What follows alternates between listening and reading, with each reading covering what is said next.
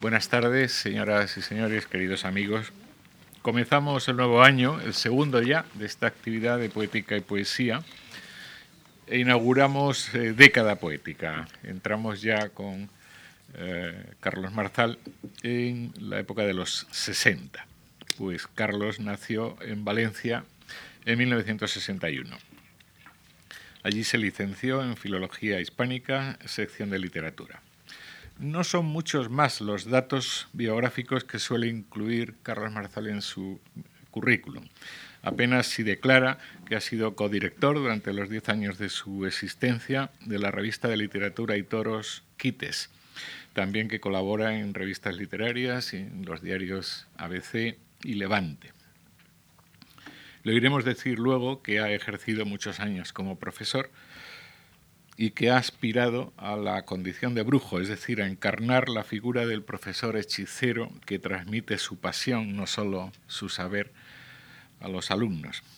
Pero leyendo con atención los poemas sobre la casa de Serra, esa casa cuyo dibujo tienen ustedes en el cartel que anuncia esta actividad, o leyendo los poemas amorosos, algunos me referiré luego, o los titulados Nasciturus o La pequeña durmiente, ambos incluidos en la antología que el autor nos ofrece el jueves, pasado mañana, pues el buen lector eh, saca eh, muchas conclusiones. Pero la verdadera biografía que interesa de un poeta son sus libros. Son cinco los que ha publicado Carlos hasta la fecha, el último de la fiesta en 1987 y La vida de frontera en 1991, ambos en la sevillana editorial Renacimiento, le dieron a conocer y definieron sus intereses poéticos. Los Países Nocturnos, 1996, Metales Pesados, 2001, ambos en Tusquet, en Barcelona, le llenaron además de honores. Premios Nacional de la Crítica y Nacional de Poesía en 2002, nada menos. El quinto, Fuera de mí, Premio Internacional de Poesía de la Fundación Loewe en el 2003, fue publicado en la madrileña y veterana Visor en 2004, el año pasado. Además de las múltiples antologías colectivas en las que sus poemas han sido incluidos, existen ya dos exclusivamente dedicadas a su obra. Pocos poetas, pues, a su edad, tan consagrados. Carlos Marzal es unánimemente considerado uno de los mejores cultivadores de esa tendencia dominante en los eh, poetas de su generación, la llamada, uh, los llamados poetas de la experiencia. Podemos preguntarnos qué entienden ellos por experiencia y si encontraremos en estos poetas similar cultivo de otras experiencias no tan cotidianas, como la experiencia artística, por ejemplo, similar o mm, de qué manera no tan similar al, cultivo que habíamos encontrado en los poetas novísimos. Mi conclusión respecto a la experiencia musical, la menos evidente, pero en mi opinión una de las más delatadoras, es, como van ustedes a ver, inmediatamente inequívoca. En los dos primeros libros de Marzal, la música es un mero decorado sonoro la que suena de nuevo en el último de la fiesta, el poema que da nombre al, primer libro, la estridente del bar en el que evoca al amigo en In Memoria CM, la de la radio del automóvil en la noche de verano de ninguno parecía tener miedo, también puede caer en la tentación de algún juego verbal, como esos diálogos de alcoba que pareciesen tangos del poema de amor que nunca escribirás, etc. Pero también y eso es mucho más importante, forma parte, la música, de un pasado feliz y ya incomprensible que un enfermo, por ejemplo, rememora en el poema La historia. No comprende ese enfermo que la música, el amor y la lluvia le hayan acontecido a su cuerpo de hoy día. Son estos los acontecimientos que aún le salvan el curso enfurecido de la vida en su libro central los países nocturnos. El recuerdo de la lluvia en Regen Park le limpia, le acaricia, le vuelve a hacer aún digno, aún merecedor de algún día de gloria de la vida. ¿Y la música? Pues la música en los países nocturnos suena muchísimas veces a lo largo del libro, pero es en la cuarta sección, acogida al rótulo que da nombre al volumen entero, cuando irrumpe espléndida la música de las esferas y con ella la gran pregunta. Es en el poema Derivas, cuando el poeta vaga por la ciudad y todo ha perdido su sentido. Pero ¿quién dijo que las tardes deben tener sentido? Que yo sepa, nunca se dijo en mi presencia. ¿Quién ha dicho que se nos vaya a conceder la música por la que el mundo gira? ¿Quién ha dicho que esa música exista y que su pura melodía redima al dolor? ¿Quién, efecto? En efecto, lo dice. Pues nos lo dice el mismo poeta en varias ocasiones. Primero es una mera pero significativa suposición en la Edad del Paraíso.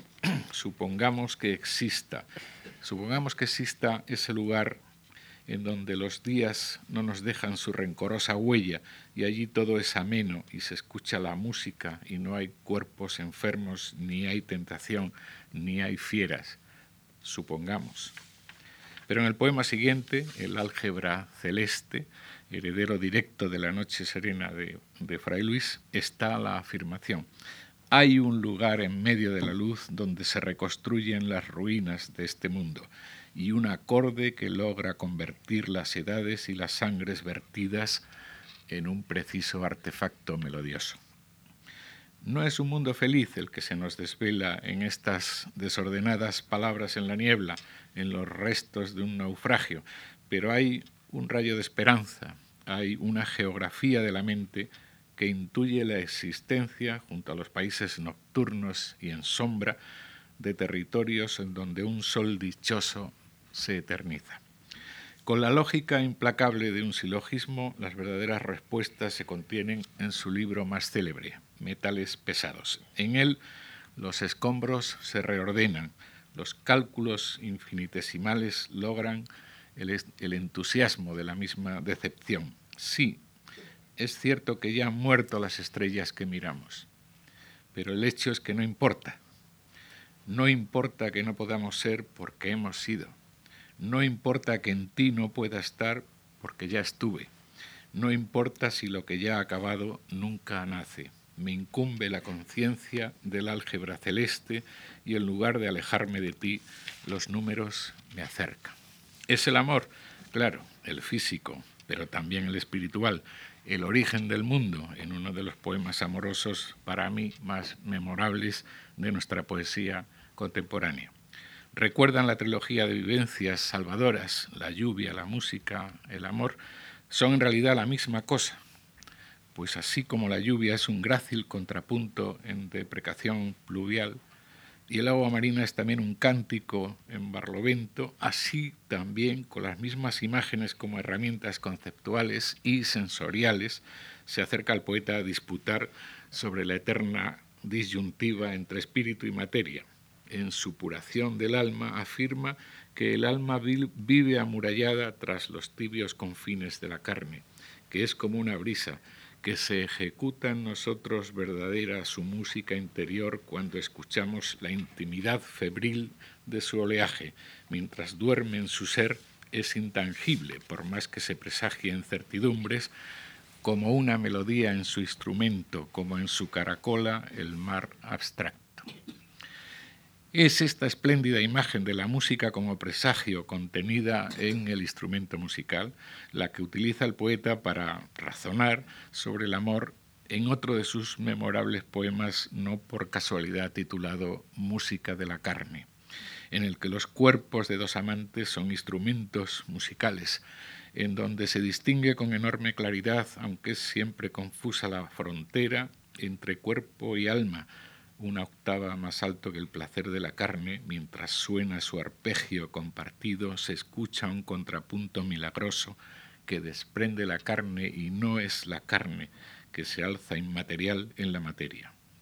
Y aunque se sospecha y aun se recela, puede que sea aleteo, esa hermética música febril no sean otra cosa más que fulguraciones se concluye de manera inequívoca, pero en su incandescencia se alumbra el universo, se consumen las sombras y las incertidumbres, y durante un feliz instante portentoso de extraña comunión con la materia, suena ese virtuosismo de la carne, alegre maestría ilusionada que solemos nombrar con la palabra amor.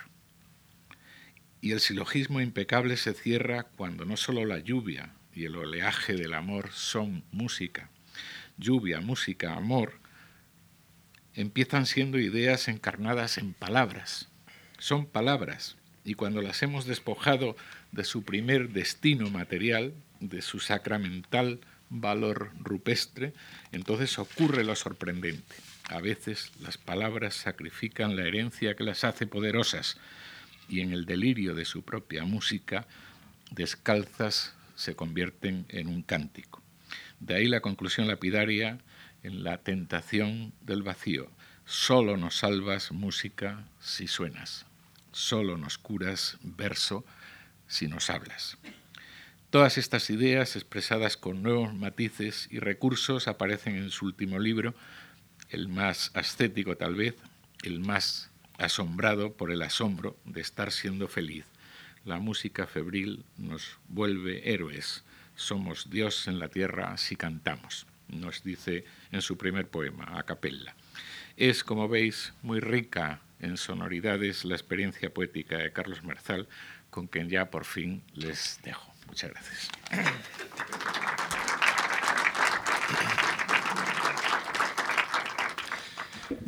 Muy buenas tardes. En primer lugar, quiero dar las gracias muy sinceramente a la Fundación eh, por su invitación y, también muy en especial a Antonio Gallego por las palabras que ha, tenido tan cariñosas y tan, eh, tan profundas, eh, por ese recorrido musical que ha hecho por, bueno, por mis cinco libros hasta la fecha.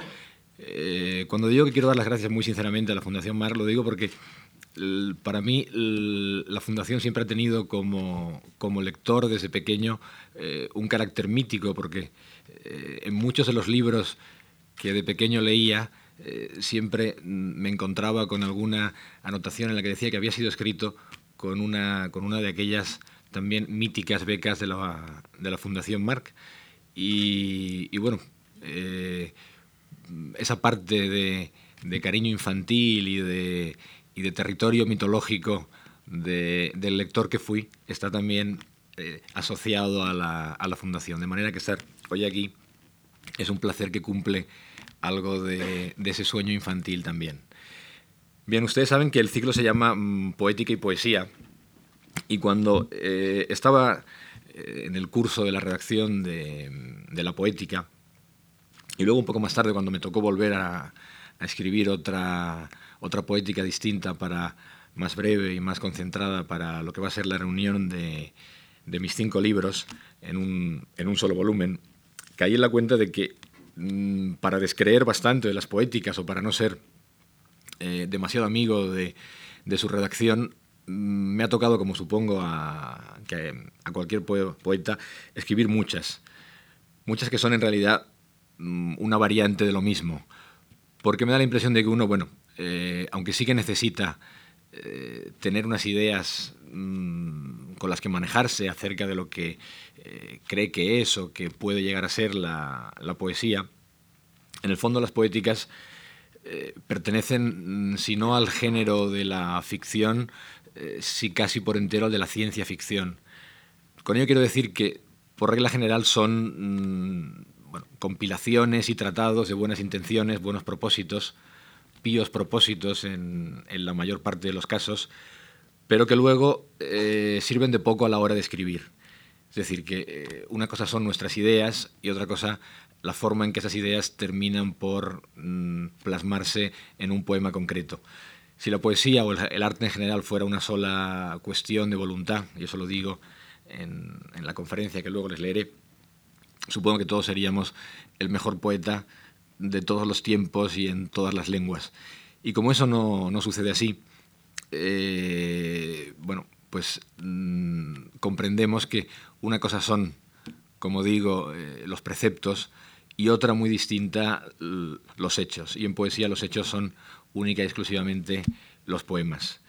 Eh, a lo único que uno puede encomendarse en el fondo es a la inspiración, una palabra que tiene bastante mala fama en según qué círculos, pero la que yo creo profundamente, eh, si no como, como escritor, porque es muy difícil y sería muy, muy aventurado confesarse eh, poeta inspirado, sí que sé como lector cuando un poeta, eh, un poeta que no soy yo, un poeta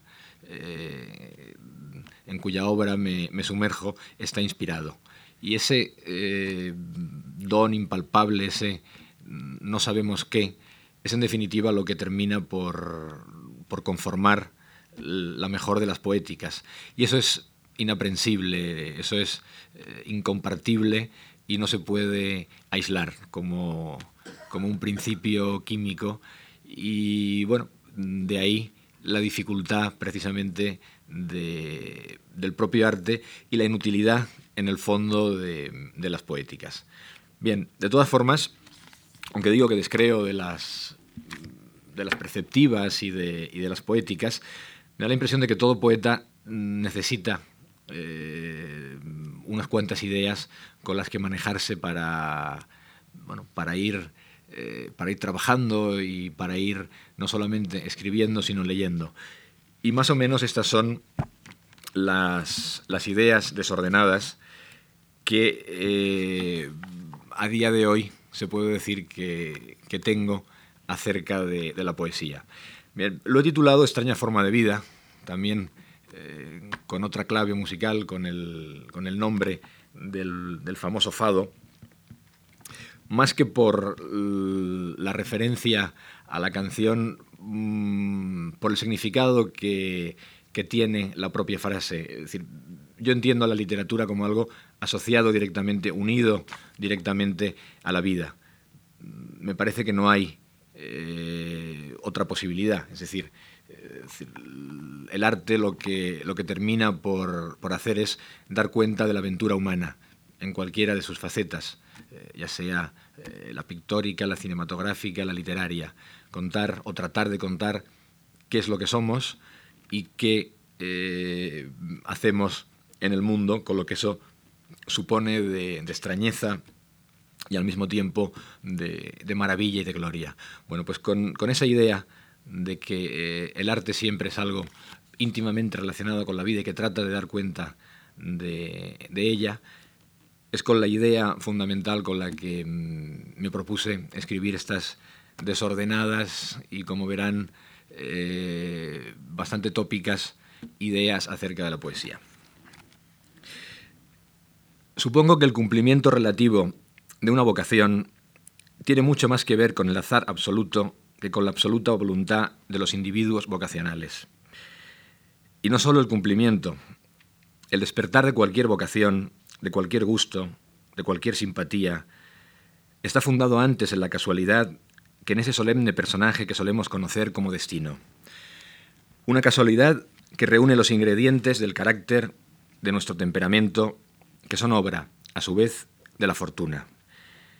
Quiero decir con ello que no creo a rajatabla en los designios de los hados, a menos que nos, que nos acojamos a la sentencia famosa que indica que carácter es destino. Con ello pretendo explicar que la vocación, es decir, la vocación poética, la vocación literaria, me parece el resultado de un cúmulo de casualidades a las que nos vamos plegando, un cúmulo de accidentes y caprichos que terminan por configurar nuestra propia biografía, nuestro propio gusto, y que en la distancia acabamos por llamar nuestro destino. ¿Cómo nace un poeta? Supongo que nos hemos preguntado todos los lectores de poesía alguna vez, hayamos intentado o no escribir algún poema. O, más en general, ¿cómo nace un artista? Porque a mí me gusta no ceñirme a la figura del poeta, sino hacer extensibles mis divagaciones también al resto de los escritores, incluso a los artistas al completo. Jorge Guillén mm, nos afirmaba en cierta ocasión que el poeta nace y el poema se hace, mezclando dos elementos que no suelen faltar en las elucubraciones acerca de la génesis literaria, es decir, el azar y la determinación, lo innato y lo que debemos a nuestra constancia, lo que regalan los dioses y lo que es fruto del trabajo, como si dijéramos. Aunque no es mala definición, y estoy de acuerdo a grandes rasgos con, lo que Guillén dice, las veces que he reflexionado sobre este asunto, he estado tentado de darle la vuelta a la sentencia y acabar creyendo también en ella. El poeta se hace y el poema nace. ¿Por qué no? El poeta se hace. El poeta, por más que necesite un don originario, es sobre todo un individuo en marcha, un artista en permanente construcción de sí mismo, en progreso constante hacia la mejor idea que tiene de sí mismo y del artista, es decir, hacia la mejor forma de aproximarse él mismo a los modelos de artista que, en su opinión, constituyen los mejores ejemplos artísticos sobre la tierra, hacia la suprema idea de su tradición.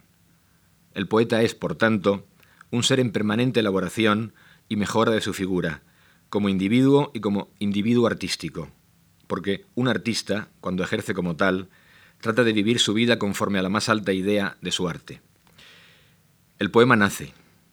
Incluso si quisiéramos atenernos a la realidad estricta del proceso creativo, deberíamos cometer un desajuste gramatical y decir que el poema, en la mayor parte de las ocasiones, se nace. La escritura se engendra a sí misma por obra de su propio caudal, por obra del puro milagro del lenguaje. Cualquiera que tenga la experiencia, por pequeña que sea, de la escritura creativa y aun de la escritura secas, sabe que hay un momento de su práctica en que la misma escritura nos sorprende en su descubrimiento, en su propio fluir. Cualquiera que se haya aventurado en el viaje, extenso o breve de la literatura, sabe de qué hablo. Escribir consiste, en buena medida, en partir hacia un lugar solo intuido en la bruma, solo vislumbrado en nuestros sueños. El paraje al que se llega, el territorio de arribada, constituye un descubrimiento absoluto, un lugar del lenguaje, la literatura son palabras en un orden concreto, donde no sospechábamos que llegaríamos, pero donde indefectiblemente se llega. De ahí que entienda la literatura, además de como comunicación y como conocimiento, además de como delectación y como enseñanza, además de como cualquier cosa que se quiera añadir, porque la literatura es inabarcable, también como descubrimiento.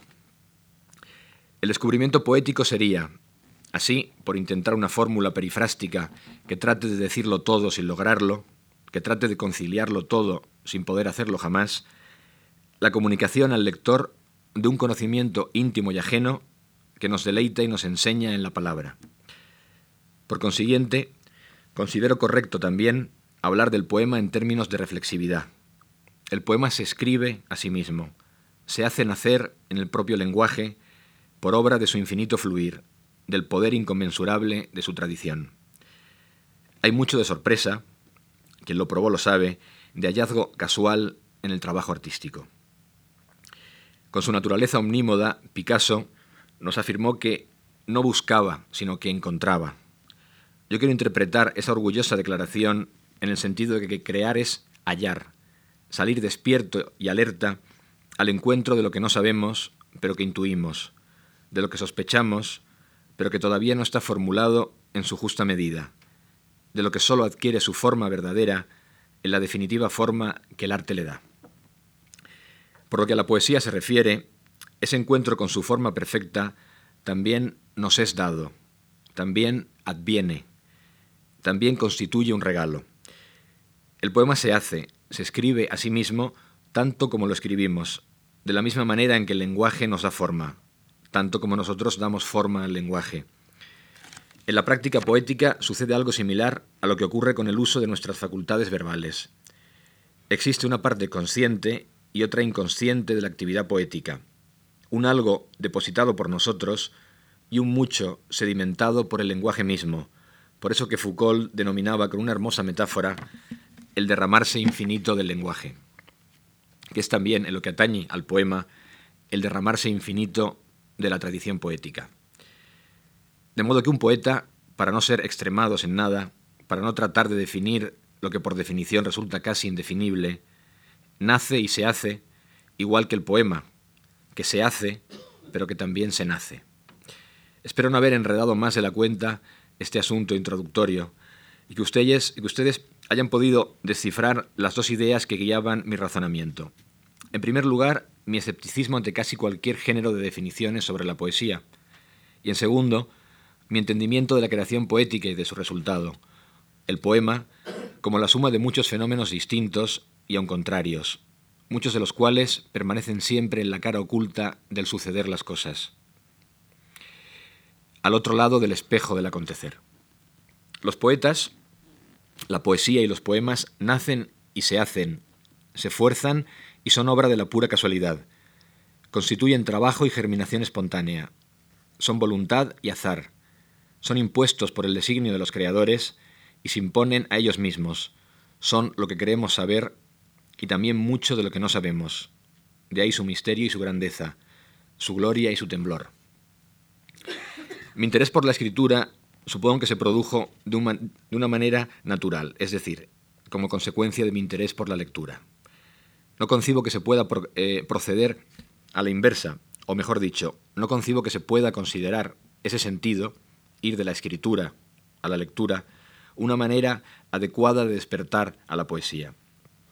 Como en este mundo hay millones de motivos para la perplejidad, podría darse el caso de que hubiera alguien que sintiese primero el deseo de ser poeta, de llegar a ser como imagina que los poetas son, antes que el deseo de leer todo lo que caiga en sus manos. Sin embargo, lo habitual es seguir el camino en su dirección más frecuente. Los escritores, mientras no se demuestre lo contrario, son lectores apasionados que tratan de imitar el comportamiento de sus héroes, que son sus autores favoritos, que tratan de imitar, al menos, esa parte de la vida de sus héroes a la que tienen acceso, esto es su obra. Supongo que todas las vocaciones se fraguan cuando el barro del carácter permanece tierno en aquellos lugares que aún son susceptibles de sufrir modificaciones, durante la infancia y la adolescencia.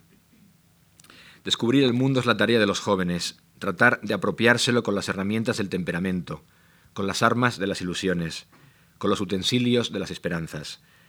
El descubrimiento de la poesía forma parte del descubrimiento general del mundo para un lector. Es más, constituye un sistema de, apropiación perdón, de la realidad y el hallazgo de todo un mundo de mundos paralelo, de un mundo otro, de la otra realidad, que forma parte de la primera, pero que no es ella por entero.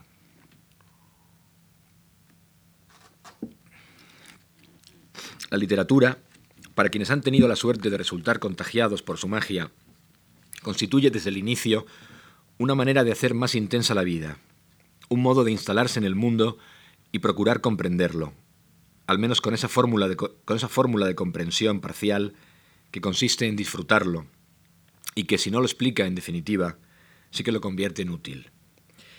Si la única tarea a la que el hombre no debe renunciar es la de tratar de ser feliz en su paso por la vida, la literatura constituye, o así al menos la entiendo yo, un buen instrumento para acometerla.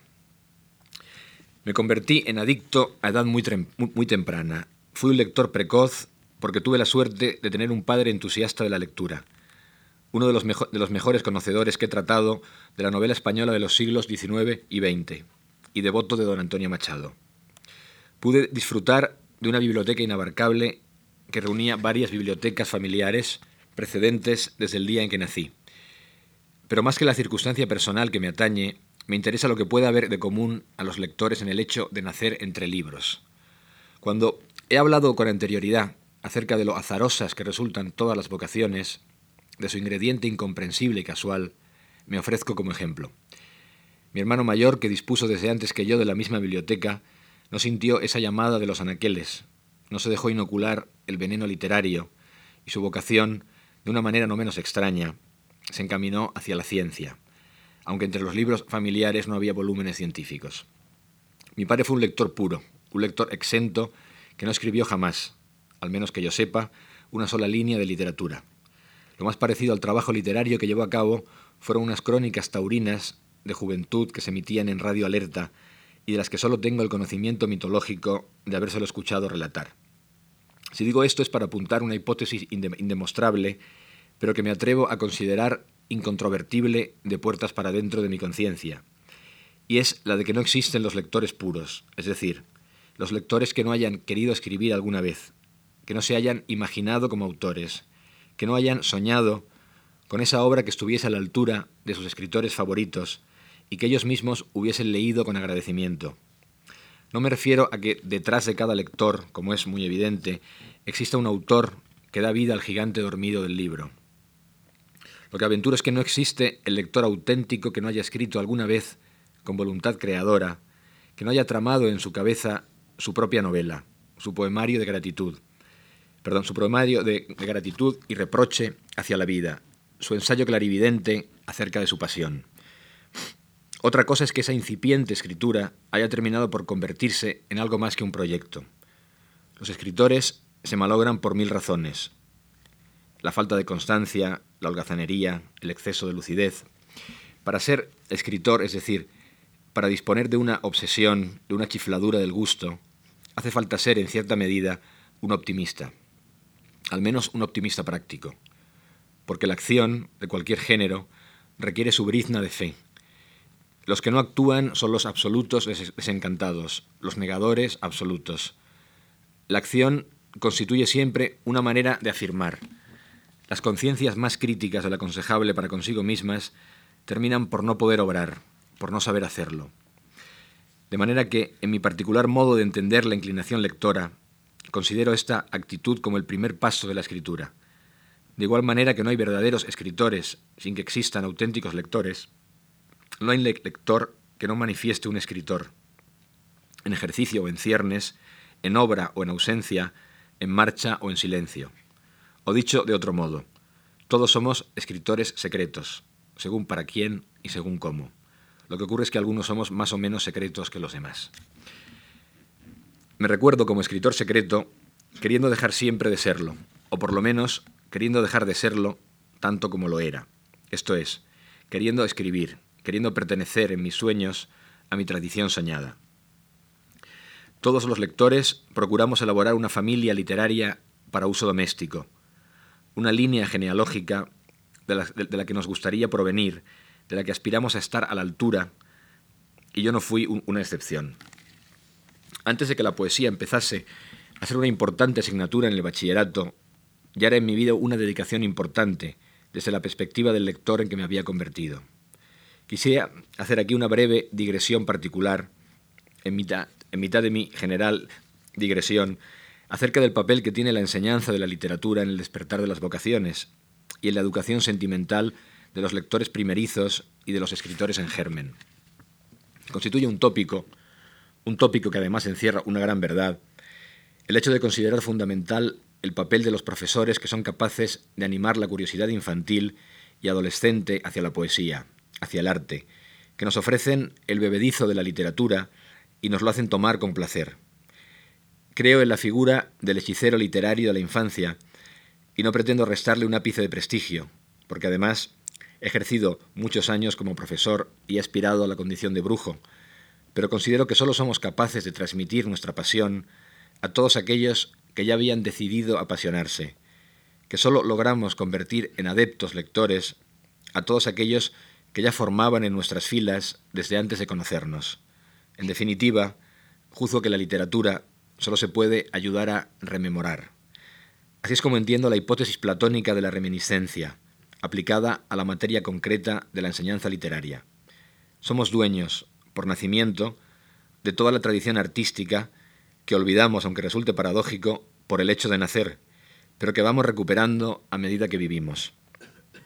Un lector es, en buena medida, un, emperador absoluto que ha sido desposeído de sus tesoros y que regresa a ellos mediante el conocimiento.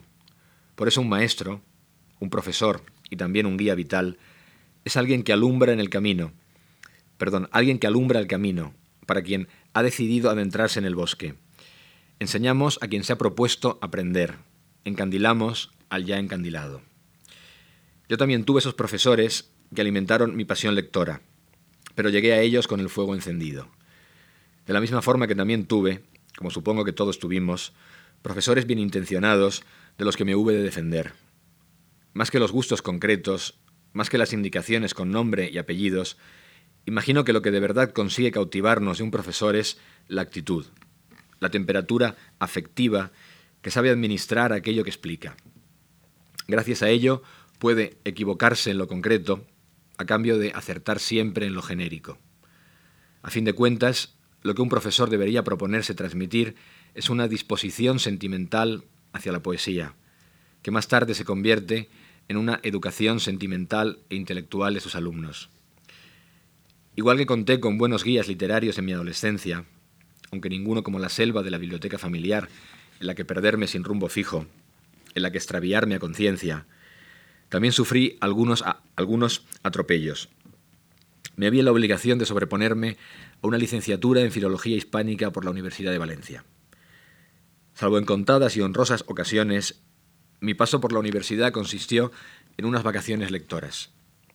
El libre buceo libresco sin ton ni son y las obligaciones lectoras académicas supusieron al fin y al cabo un método como otro cualquiera para acumular experiencia. Aunque tuve que escuchar que la caída de Calisto desde el balcón de Melibea representaba sin ningún género de dudas la imposibilidad de pasar desde el modo de producción feudal al modo de producción capitalista, también es cierto que hubo hallazgos, deslumbramientos y alianzas para siempre. En los años de la universidad, además, fue cuando empecé a tratar de escribir con cierta constancia. Calculo que por entonces, el joven que yo fui y que trataba de escribir sus primeros poemas publicables, tenía ciertas ideas acerca de la literatura y de la poesía en concreto. Resulta difícil regresar a aquel que éramos, imaginarnos cómo debía sentir y pensar uno de nuestros sucesivos nosotros mismos, esos individuos que fuimos y ya no somos, de los que formábamos parte y hoy poco tenemos que ver. Cuesta admitir que hemos sido alguien en todo idéntico a nosotros y en todo diferente a la vez. La permanencia de la identidad en el fluir del tiempo, junto a su imperceptible pero indudable cambio, constituye un misterio. Lo digo porque me figuro que el joven que trataba de escribir El último de la fiesta, mi primer libro, allá por los 80, tenía similares ideas acerca del arte a las de mi yo actual, pero estoy seguro que también habrán cambiado. Y aunque no hayan cambiado las ideas, sí se han modificado los resultados, se han sufrido los poemas una evolución interior que ha terminado por ser, en mayor o menor medida, una manera de ejercitar la, escritura y tal vez, ojalá sea así, una modulación verbal de la voz propia. He hablado de los resultados, es decir, de los textos, porque en definitiva es lo único que debemos juzgar en materia literaria. He dicho alguna vez que todo autor es culpable mientras no demuestre lo contrario.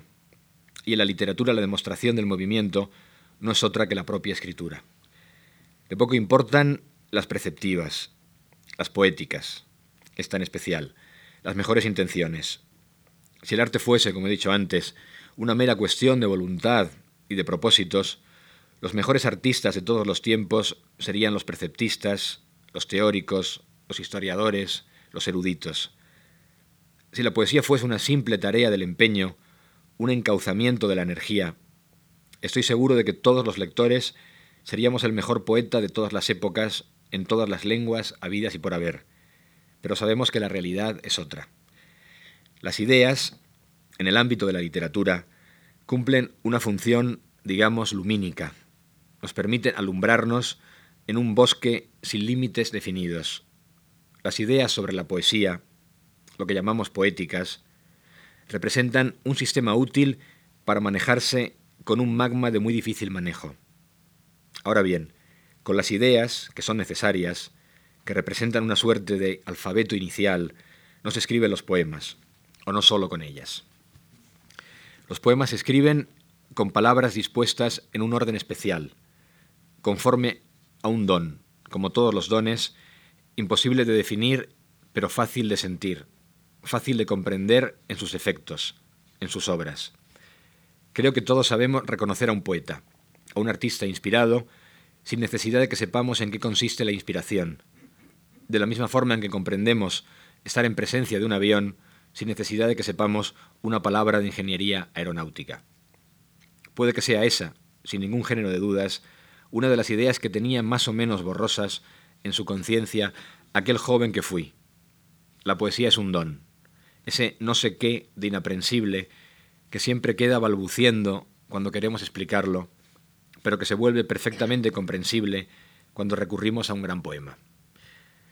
Por entonces, conjeturo que más que con ideas de los demás, de quienes sí han tenido ideas clarividentes sobre qué debe ser la poesía, yo me las arreglaba con prejuicios, que suele ser lo que los jóvenes toman por ideas propias.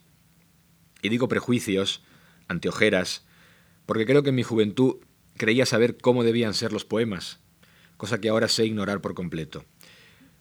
Hoy estoy convencido de que con casi cualquier poética, casi, para no resultar maximalista, se puede hacer buena poesía.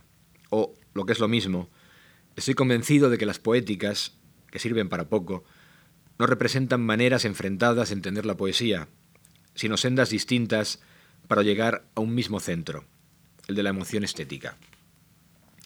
Sin embargo, el autor primerizo que trató de revivir, que trato de revivir, creía tener una serie de principios más o menos acertados acerca de la materia poética. La poesía debía escribirse al hilo de la vida. La poesía debía tender hacia la minilocuencia y el coloquialismo, es decir, acercarse a la lengua de todos los días, pasando por el filtro de la literatura. La poesía debía ser clara. La poesía debía reivindicar su inutilidad absoluta, qué sé yo, un buen número brumoso de deberes. Mi recetario de andar por casa para asuntos poéticos no sé si ha variado mucho, pero creo que sea matizado y que requiera a estas alturas del curso, como quien dice, pormenorizarse, para que se comprenda en su justa medida, al menos mis, para que se comprendan en su justa medida al menos mis deficiencias y mis caprichos, mis prejuicios de ahora y mis intuiciones. Sé que no son de mi cosecha, sino que están tomadas de aquí y de allí. Por lo tanto, no reivindico su paternidad, sino tan solo el derecho a mantenerlas a mi lado, en usufructo, para que me sirvan de brújula. He dicho que la poesía debía escribirse al hilo de la vida. En realidad, hoy creo que la poesía no puede escribirse más que al hilo de la vida, y termina por dar cuenta de la aventura del hombre que la escribió, ya sea tratando de poner al descubierto esa aventura o ocultándola. Trato de indicar que el poeta está constreñido en sí mismo, condenado a su cuerpo, ceñido a los límites de su temperamento, y que aquello que escriba, sea lo que sea, constituirá un reflejo de todo ello. No es menos autobiográfico un escritor que hace autobiografismo que un escritor paisajista, o que un descifrador de las miserias y excelsitudes del lenguaje, por lo mismo que no es menos autobiográfico un autorretrato que la más abstracta de las telas. La poesía, el arte, constituye una forma de conocimiento de la vida propia, un método de engrandecimiento de lo vivido, la lupa que algunos emplean para, para profundizar en la conciencia individual y en la conciencia de la especie, esto es, en la cultura convertida en conciencia humana. Gracias a la intensidad de la poesía, cuando transmite la emoción estética, accedemos a una forma superior de sabiduría, de comunión en el saber, que nos hace asentir al mundo en lo que el mundo tiene de maravilla y que nos fuerza a mostrarnos críticos con la existencia en aquello que la existencia alberga de criticable. Este asunto nos lleva de manera directa a tratar una palabra controvertida según quien la emplee. Me refiero a la palabra experiencia. Mi generación, o algunos de los autores de mi generación, hemos sido denominados poetas de la experiencia. Sin necesidad de ahondar en la polémica que a veces ha suscitado dicho término, más por la, por la malevolencia de algunos que por el hecho de que exista algo sobre lo que discutir en realidad, no me parece una mala etiqueta, dado que alguna, al fin y al cabo, termina por nombrarnos. Mejor esa que otra, me digo para mis adentros. Las denominaciones hechas a bulto terminan por llegar tarde o temprano. Ahora bien, la considero aceptable siempre y cuando quienes la empleen entiendan por experiencia algo similar a lo que yo entiendo. La experiencia, para mí, constituye el entero patrimonio físico y espiritual de la vida del hombre. Tan perteneciente a la experiencia es el universo cultural como los acontecimientos biográficos. Tan propio de la intimidad es lo soñado como lo acontecido dentro de los límites de la cotidianidad. El lenguaje no existe sino como la experiencia que cada cual posee del lenguaje en abstracto y de su uso en concreto. El fenómeno religioso, el psiquedélico, el místico, son partes de un todo que podemos denominar con la palabra experiencia, que alude a los intereses del hombre en todos los ámbitos. Bien, si ese es el, el significado de la palabra experiencia, yo suscribo el marbete de poesía de la experiencia. Aunque tal vez, en el preciso momento de aceptarlo en la amplitud de su sentido, se vuelva innecesario, por redundante, por obvio. Si la poesía da cuenta de la vida al completo, hablar de la poesía de la experiencia parece significar hablar de la vida dos veces, o dos veces de la poesía. Con todo, no es una mala manera de referirse a la obra de ciertos poetas porque me vienen a la memoria definiciones mucho menos consistentes y además es fama que todo es susceptible de empeorar. A la hora de ser justos, lo único sensato es analizar los poemas de cada autor concreto, en relación con los poemas de la poesía de su época y con los de cualquier época remota de su tradición. Este asunto, la tradición, constituye el siguiente de mis convencimientos más o menos firmes a la hora de especular acerca de la poesía. La tradición de la poesía universal, que nos acoge y nos ampara, la tradición de la poesía en cuya lengua escribimos, que nos sustenta y nos nutre, y ambas como fruto del lenguaje, que nos otorga la medida humana, representan nuestra verdadera preocupación, la única patria a la que encomendarse en su tarea. De demasiadas pretensiones, perdón, de ahí que pueda decir, con una fórmula que debemos interpretar sin demasiadas pretensiones, que mi ejercicio de la escritura ha ido desde la plasmación verbal de la poesía de la experiencia a la experiencia de la poesía como aventura verbal. Ese aspecto, el de embarcarse en el poema como quien parte hacia una travesía de las palabras para dar cuenta del mundo, es tal vez el que más me interesa hoy en día. La realidad no es enteramente verbal, como sabemos, pero tal vez sea el lenguaje la única manera que poseemos los humanos para interpretarla. Cuando nos paramos a analizar qué es anterior, si el mundo que conocemos a través del lenguaje o el lenguaje que nos permite interpretar el mundo, no sabemos cómo responder, de tan hermanados como viven en nosotros las palabras y las cosas. En cualquier caso, sabemos que las palabras suponen una suerte de corriente sanguínea para el espíritu. Pues con ese instrumento que nos da forma, tratamos de dar forma a nuestra idea de la vida, o nuestras ideas que procuran descifrar la idea que nos forjamos de la vida. Si en el comienzo de mis tentativas poéticas consideraba que había una lengua poética de la contemporaneidad, de la modernidad, cercana al habla diaria, en mis tentativas recientes estoy convencido de que no existe regla ninguna a la hora de sentarse a escribir. La poesía no debe renunciar a ninguno de los registros del lenguaje, a ninguna de sus herramientas. El joven que fui pensaba que había determinadas tonalidades que no se podían utilizar, determinadas palabras que no debían usarse, que no pertenecían al lenguaje poético. Hoy no solo pienso que ese juicio es en el fondo un prejuicio, sino que además constituye una notoria falsedad. Como lector que gusta de lo variado, e incluso de lo contrario y contradictorio, considero que la poesía ha de servirse a voluntad de todas sus capacidades. Por principio, no existe un lenguaje poético y otro que no lo sea. La única exigencia verdadera consiste en el talento privado de cada poeta para extraer poesía de su modo de sumergirse en esas aguas de la tradición verbal de las que ya hemos hablado. El único prejuicio, es decir, el único juicio previo a la lectura de poesía que debería poseer un buen lector, es el de que no deben existir los prejuicios. La mejor sorpresa que nos depara la literatura consiste en que sabe convencernos de aquello que no creíamos posible, sabe vencernos en nuestras resistencias. En la urdimbre verbal del texto, en la red de palabras anudadas que forma el poema, cada vez valoro más como lector la capacidad de los autores para encajar vocablos imposibles, digamos, para engastar esos términos que nunca nos atreveríamos a introducir en nuestros poemas. Un parecido descreimiento me invade desde hace mucho tiempo con respecto a uno de mis preceptos juveniles de lector, la obligación de claridad. Se trata de un asunto comprometido, de un problema de naturaleza delicada. Tengo la impresión de que la claridad debe constituir un apriorismo no solo de la poesía, sino de la actitud vital del hombre. Es decir, la vocación de claridad, la pretensión de no añadir más sombras a nuestro sombrío mundo, a nuestro sombrío mundo.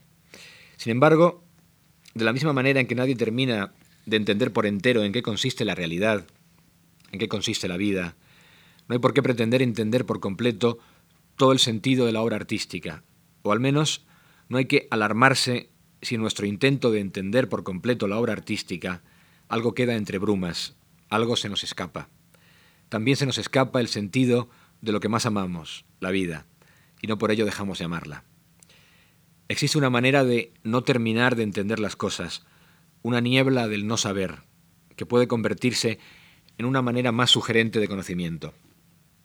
En la poesía, más que en otros géneros, damos con esa forma de conocimiento elíptico, de camino en el bosque donde no llega la luz igual que a cielo abierto. Aunque no creo que se deba escribir con el propósito de resultar hermético, muchos de los asuntos que nos atañen son herméticos de por sí.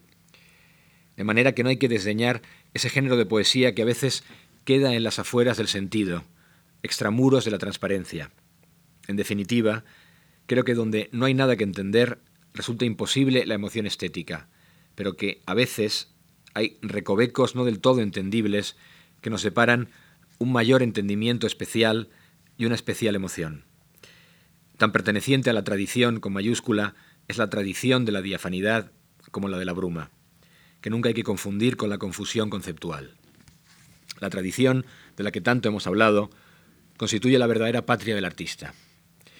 La tarea del poeta es tratar de hacer más habitable el mundo, para sí mismo y para sus lectores presentes y futuros, mediante la palabra, sumar un eslabón propio, en el mejor de los casos, a la larga cadena del ser, del ser literario, añadir una brizna de voz propia al coro de la tradición. Ahora bien, como sabemos, la tradición resulta inabarcable, imposible de conocer por completo, aunque ella termine por conocernos, por incorporarnos.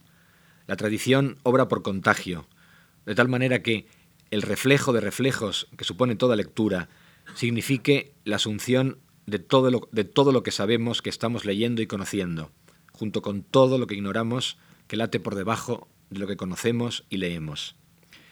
La literatura constituye un inextricable ovillo en el que todos los hilos terminan por anudarse los unos en los otros. La metáfora que hace ver la tradición y sus influencias sin principio ni fin como un benigno virus que se propaga y multiplica hasta perderse la noción de su origen y su rumbo, me parece muy acertada. Leer es mecerse en el mar de la literatura, dejarse llevar por unas olas que provienen quién sabe de dónde. Nada hay más cierto que la afirmación de que, cuando abrimos un libro, estamos abriendo muchos, estamos abriendo la literatura con mayúscula, porque en realidad estamos despertando una infinita cadena de lecturas a través de lecturas, de influencias a través de influencias, de admiraciones a través de admiraciones. La tradición sí es inabarcable, pero al mismo tiempo sentimos la necesidad de abarcarla, de acotarla. De ahí que un autor acabe por formarse su tradición dentro de la tradición, se sirva de ella para constituir su familia próxima. Todo poeta tiene su altar de figuras tutelares a las que les reza en secreto y a cuyo ejemplo se acoge, con esperanza. Todo poeta tiene un panteón predilecto del que le gustaría no desmerecer. Creo que podemos obviar los nombres sagrados porque en ellos todos estaremos de acuerdo. No se puede ser poeta y no gustar, digamos, de Homero, de Petrarca, de Shakespeare, de Pessoa. No se puede escribir en español y no reverenciar a Manrique, a Fray Luis, a San Juan, a Quevedo. El caso es que todos esos nombres mayores de la literatura universal están disueltos en la linfa poética que corre por la circulación verbal del universo. Aunque no deja de ser verdad que quien escribe, provenga de donde provenga, está en deuda con los más grandes, sería un atrevimiento declararse en deuda directa con todos ellos, al menos como escritor. Las influencias, dijo con acierto Jaime Gil de Viedma, hay que merecérselas, y no solo soñarlas. Por eso, los más indicados para juzgarlas nunca son los autores, sino los lectores de los autores. Que sean los demás quienes persigan ese infinito hilván de las influencias en la tradición. Un individuo sensato solo debería nombrar sus figuras protectoras desde el punto de vista lector, pero no insinuar que la obra propia vive bajo el dictado de esas obras ajenas. Otro asunto distinto consiste en la figura del maestro conocido en vida. Algo he apuntado un poco más atrás cuando me he referido al maestro de escuela, digamos, al profesor. Ahora quisiera referirme al maestro próximo, al poeta que representa a la vez un amigo, un padre y un ejemplo. Yo he tenido la suerte de coincidir en el tiempo con dos grandes poetas valencianos que representan para mí esa figura del maestro, de la tradición viva próxima, de cuyo temperamento literario y de cuyo ejemplo vital nos gustaría ser dignos. Ese tipo de poeta no es solo una luz en el quehacer literario, sino, como digo, un ejemplo de vida literaria, de manera de vivir la literatura en la propia existencia. Me refiero a César Simón y a Francisco Brines, que perpetúan una forma de entender la literatura aprendida a su vez en dos maestros antiguos propios, Gil, Albert para César y Alexandre en el caso de Paco Brines, que transmiten una manera de privilegiar la verdad íntima a la pública, de consagrarse al trabajo gustoso porque sí, y de considerar que el arte representa una manera de hacernos sentir el mundo más nuestro. El reconocimiento de ese magisterio, del que me gustaría no desmerecer, supone desde esas palabras mi homenaje hacia sus respectivas vidas y obras. Tengo para mí que la vida y la obra de cualquier escritor forman una unidad esencial. No me refiero a la idea de que la obra de un autor deba interpretarse a la luz de su biografía, como han pretendido ciertas corrientes del análisis literario. ¿Quién sabe en qué consiste la vida de nadie? Si una vida, ya lo hemos dicho, no resulta comprensible del todo, ni desde la propia individualidad de quien la, de quien la vive, cuanto menos analizada desde fuera. De modo que nuestro conocimiento biográfico de los escritores, por muy minucioso que sea, por muy exhaustivo que parezca, constituye una suerte de fantasmagoría, de espectral reconstrucción en el aire. Interpretar la realidad literaria de un autor solo desde la realidad conjetural de nuestras hipótesis biográficas sería un error casi tan grave como no tener en cuenta muchas claves biográficas, conjeturales o ciertas, a la hora de interpretar la realidad literaria. Pero no me refiero a eso cuando hablo de unidad esencial entre vida y obra de un autor.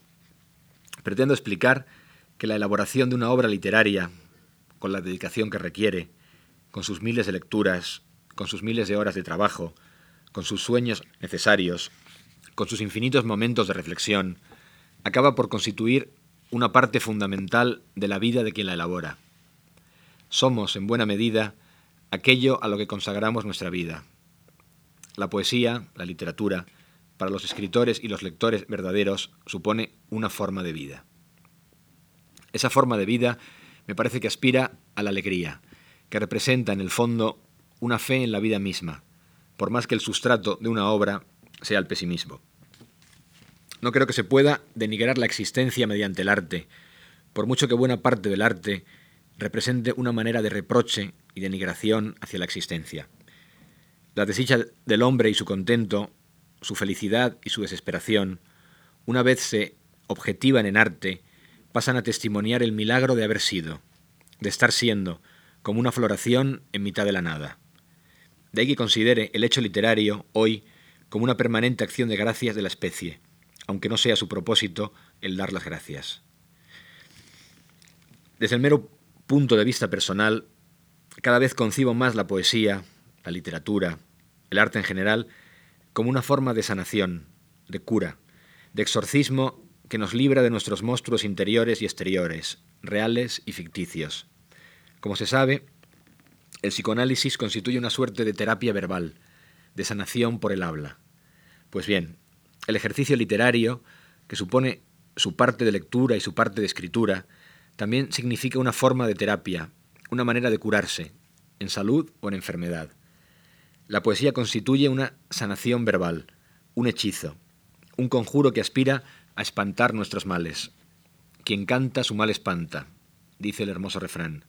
Y la poesía no es otra cosa que canción, música de las palabras dispuesta para convocar la dualidad sublime a la que aspira el hombre en sus mejores sueños, belleza y verdad, que son, como sabemos, una y la misma cosa en la obra de arte conseguida.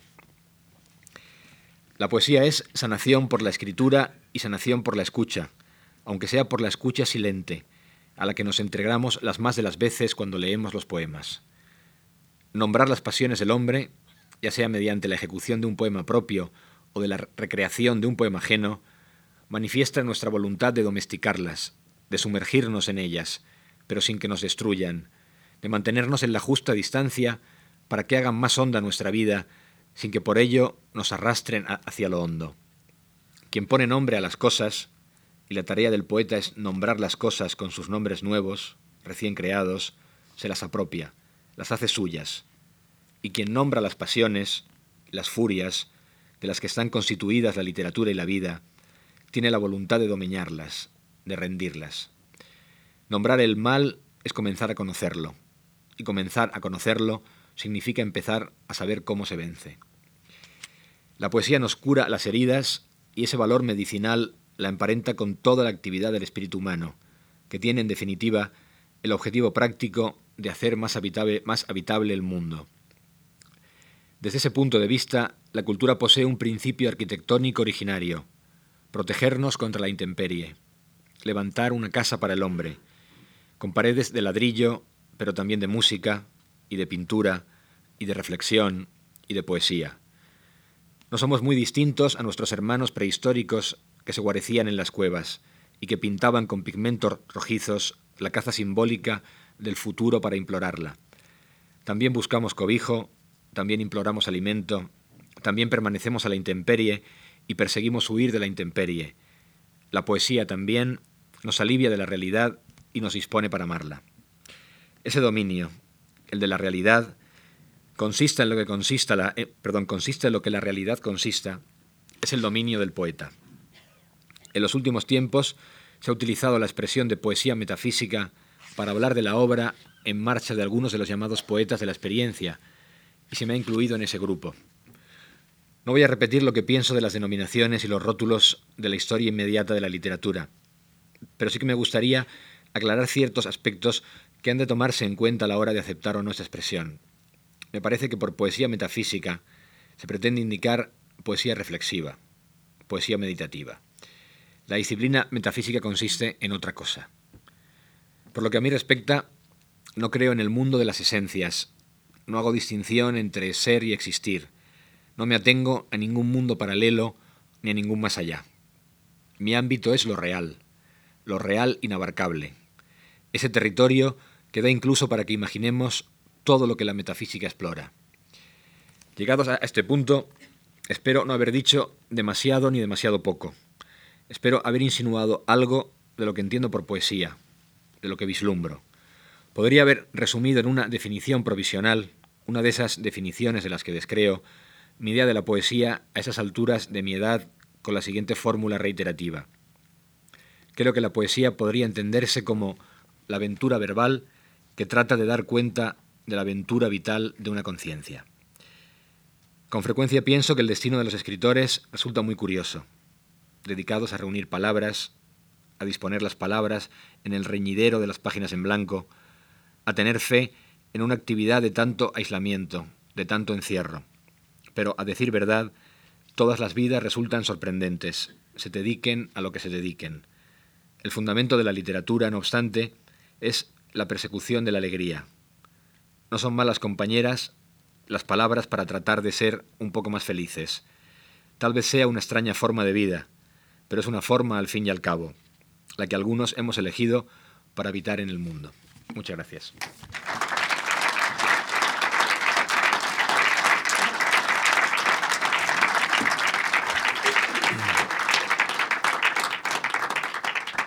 Bien, y después de estas